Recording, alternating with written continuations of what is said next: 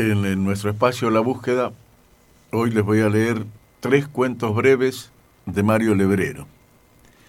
El primero, Historia sin retorno número dos. Un perro, campeón, vivía solo con él y llegó a incomodarme. Lo llevé al bosque, lo dejé atado con una piola que pudiera romper con un poco de perseverancia y volví a casa. En un par de días lo tuve rascando la puerta y lo dejé entrar. Se me hizo intolerable. Lo llevé a un bosque más lejano y lo até a un árbol con una piola más gruesa. Sabía que el defecto no estaba en la piola, sino en la fidelidad del animal. Quizás tenía la secreta esperanza de que esta vez no pudiera liberarse y muriera de hambre.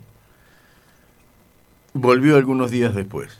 Entonces supe que el perro volvería siempre. No me atreví a matarlo por temor a los remordimientos.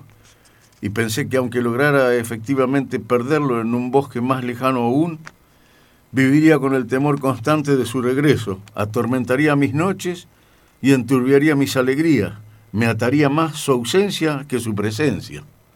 Entonces dudé apenas un instante ante la majestad del bosque compacto que se alzaba ante mis ojos, umbrío, imponente, desconocido. Resueltamente comencé a internarme y seguí internándome hasta que finalmente me perdí.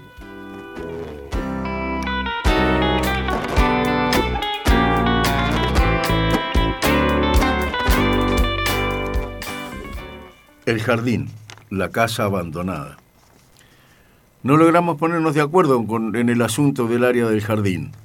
Coincidimos, sí, en que visto desde la vereda o desde el sendero que lo divide en dos, y conduce a la casa, aparenta tener unos 80 metros cuadrados, 8 por 10 metros.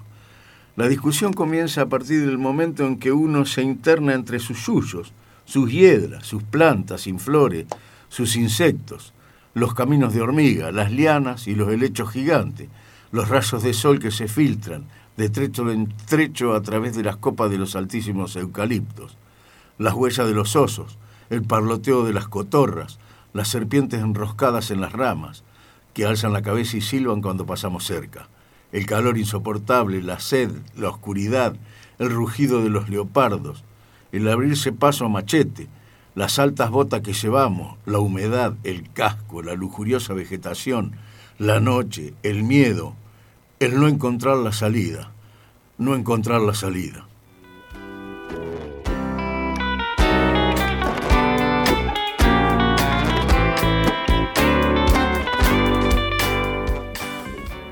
El unicornio, la casa abandonada.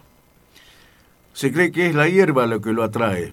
Por supuesto que no hay ninguna certeza en torno a este asunto, y nuestras teorías no tienen mayor fundamento científico, pero es interesante anotar algunos datos. Hemos clasificado a la hierba, trabajo realizado por Ángel, el vegetariano, como una variedad criolla que parece darse solo en este jardín, de la martinia luciana que crece en América del Norte. Tiene flores grandes, amarillentas, moteadas de violeta. Una vez al año da fruto, una cápsula terminada en punta con forma de cuerno. De ahí su nombre popular, planta unicornio, y de ahí, según nosotros, la visita anual del animal a nuestro jardín. A pesar de la paciente vigilancia, no lo hemos visto, pero hemos visto, sí, la hierba comida, recortada por dientes. Hemos visto un orificio en la tierra como producido por la punta torneada de un paraguas. En el borde elevado del charco de agua hemos visto las huellas de patas de caballo, hemos encontrado bosta fresca, hemos oído una noche flotar un suave relincho. Hemos hallado a la mañana siguiente a Luisa, de 16 años, que se había plegado nuestro grupo días atrás con el pecho atravesado por un enorme único agujero, desnuda, monstruosamente violada.